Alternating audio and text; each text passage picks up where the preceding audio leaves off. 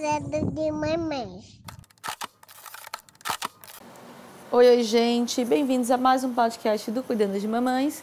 Meu nome é Luzia Maia, eu sou psicóloga e o tema que eu trouxe para a gente conversar hoje é como envolver o pai na gestação. Eu trouxe três dicas para te ajudar a envolver o pai na gestação. Bom, é muito importante que durante a gestação existam é, vários pontos que facilitem o envolvimento desse pai né, de uma forma saudável, de um vínculo bacana, um vínculo seguro, né, saudável. A gente sabe também que geralmente a mulher ela começa a criar esse vínculo antes por conta da barriga dela, né, por conta dos sintomas que ela é que sente. Então a gente tem aqui alguns truquezinhos que a gente usa no dia a dia, que eu indico no meu consultório, que super facilitam esse, esse envolvimento. O primeiro deles é lembrar de chamar o pai para todas as consultas. Muitas mulheres acham, ah, não, mas ele está trabalhando, não vou chamar, enfim. Mas chame, não custa. Às vezes ele consegue sair do trabalho, né? Às vezes vocês conseguem marcar consulta num horário que dá para os dois. Chame tanto para o seu pré-natal obstétrico, né? Vai fazer um ultrassom. É importante esse pai estar. Tá. Vai fazer é, um exame, é importante esse pai estar. Tá. Quanto para as consultas de pré-natal psicológico. Se você vai para o psicólogo, se você passa por um pré-natal psicológico, convide ele também a participar. Porque nesse processo vocês vão conversar bastante, vão desmistificar muitas coisas. É bem bacana, essa é a primeira dica e eu acho essencial.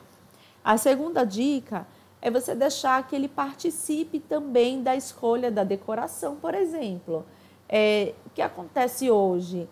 Muitas mulheres acreditam que. Muitas pessoas, né? Mas muitas mulheres também acreditam que decoração não é coisa de homem, que homem não está nem aí para isso, enfim. E às vezes ele também quer dar o palpite dele na decoração, da cor, se ele gosta, se ele gosta, se vai ser de girafinha, se vai ser de elefantinho, sei lá, sabe esse tipo de coisa? Chame ele. Às vezes a mulher se junta com a mãe, com a irmã, com uma prima, com a tia e vai lá na cidade, vai em algum lugar comprar as coisas do bebê e esquece de chamar esse homem, né? Ou não insiste. Mesmo que ele faça, fale assim de primeira, ah, não, eu não gosto. Insista um pouquinho para ver se ele vai. Né? Se ele vai naquela loja, se vocês vão fazer o enxoval fora, né? Mostre para ele a lista de lojas que você pesquisou, a mulher é muito mais empolgada com isso, é verdade, mas convide ele, tente insistir para que ele faça parte. Lá na frente isso vai fazer diferença. A terceira dica é leve ele para as rodas de gestante. Né? Hoje a gente tem bastante roda, né? a gente tem muitas rodas de gestantes, muitos serviços de psicoterapia, de fisioterapia, doulas, obstetras, todos nós fazemos rodas de gestante. E é muito legal porque, além dela entrar em contato com você nesse momento e com a barriga, com o bebê, ajuda ele a entrar em contato com outros pais e entender as dores, os medos, né, esses anseios que às vezes eles guardam para eles, pensando que não, é besteira, imagina. Ele percebe que outros homens também sentem isso. Ele percebe outras formas de agir na gestação. Então, é super bacana que ele participe das rodas de gestante. Eu falei que, falei que ia dar três dicas, né? Mas eu vou dar uma dica bônus aqui para vocês, uma quarta dica que eu particularmente gosto muito de indicar, né, de, de mostrar, de falar. Eu trago muito isso para as minhas consultas no consultório, que é estabeleça atividades em casal nesse período. Poxa, você descobriu que está grávida? É, você sabe que vai precisar de uma atividade física, né? Então, se você vai fazer um pilates, por exemplo, chama ele para antes do pilates dar uma caminhada, ou no dia que você não tem pilates, dar essa caminhada.